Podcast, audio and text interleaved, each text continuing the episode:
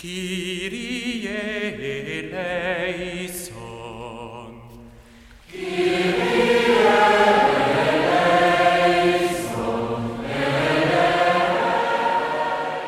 Hola amigos, estamos en este domingo iniciando la gran semana del mundo cristiano, Semana Santa, con Domingo de Ramos en la Pasión de el Señor. Si nos hiciéramos la pregunta por qué el Señor entra a Jerusalén sentado en un asno, o por qué Domingo de Ramos está al inicio de Semana Santa, al inicio de esta semana de la pasión del Señor. Hoy el Evangelio de Mateo nos responde a esta sencilla pregunta, para que se cumpla lo que dijo el profeta. En realidad el profeta Zacarías se expresa con la siguiente palabra. Alégrate con gran alegría, hija de Sión. Salta de júbilo, hija de Jerusalén. Mira que viene a ti tu rey, justo y salvador, humilde, montado en un asno, en un pollino, hijo de asna, ahí en Zacarías 9. Así viene precisamente, manso y humilde, no tanto como soberano o rey, o como ungido, a quien el Eterno inscribió en los corazones y en las expectativas del pueblo de Israel. Ante todo, no se refieren al soberano, al rey, estas palabras que pronuncia la muchedumbre con relación a él. Osana al Hijo de David, bendito el que viene en nombre del Señor, Osana en las alturas. Una vez cuando después de la milagrosa multiplicación de los panes, los testigos del acontecimiento quisieron, como dice el texto, arrebatarlo para hacerle rey, Jesús, sin embargo, se ocultó de ellos. Pero ahora les permite gritar, Osana al Hijo de David.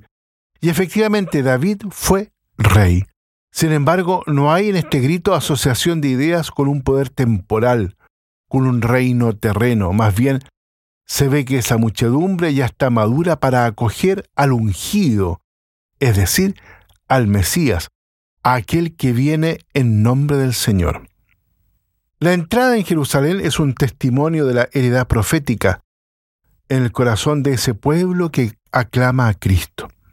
Al mismo tiempo, es una verificación y una confirmación de que el Evangelio anunciado por él durante todo este tiempo, a partir del bautismo en el Jordán, da sus frutos.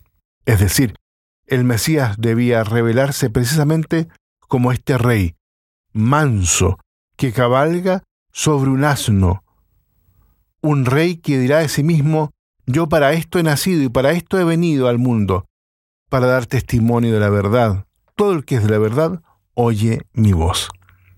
Este rey que entra en Jerusalén sobre un asno es precisamente tal rey. Y los hombres que le siguen parecen cercanos a este reino, al reino que no es de este mundo.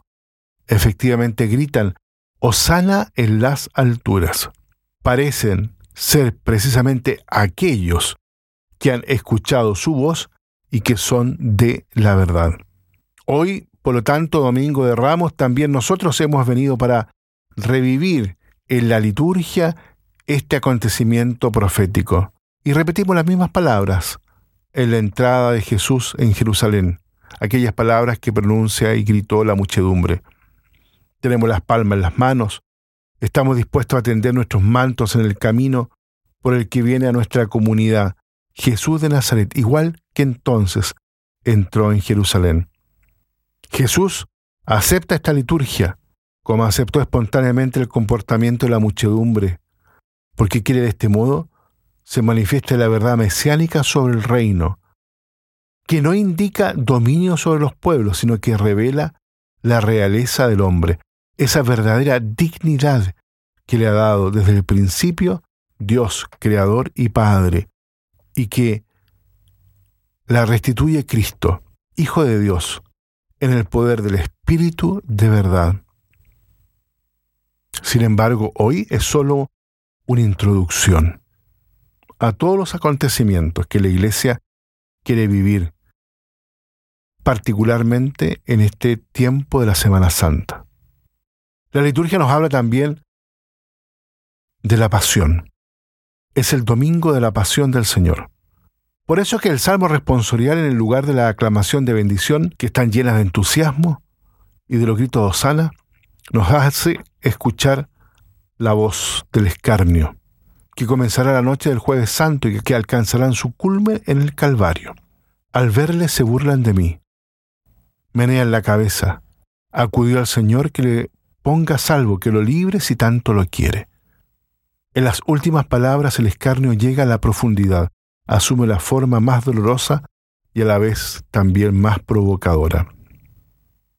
Y a continuación, el Salmo 21, que describe los acontecimientos de la pasión del Señor, tal como si los viviese de cerca.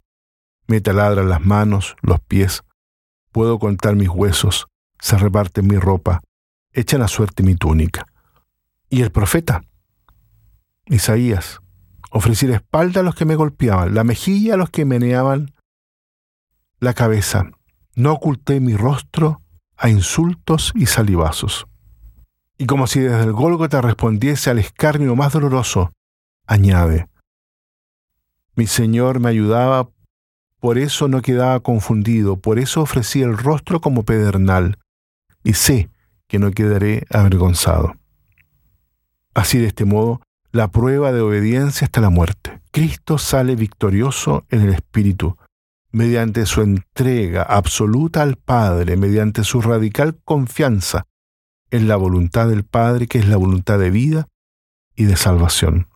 Por esto la descripción completa de los acontecimientos de esta semana, en la que nos introduce el domingo de hoy, se resume con las palabras del apóstol Pablo.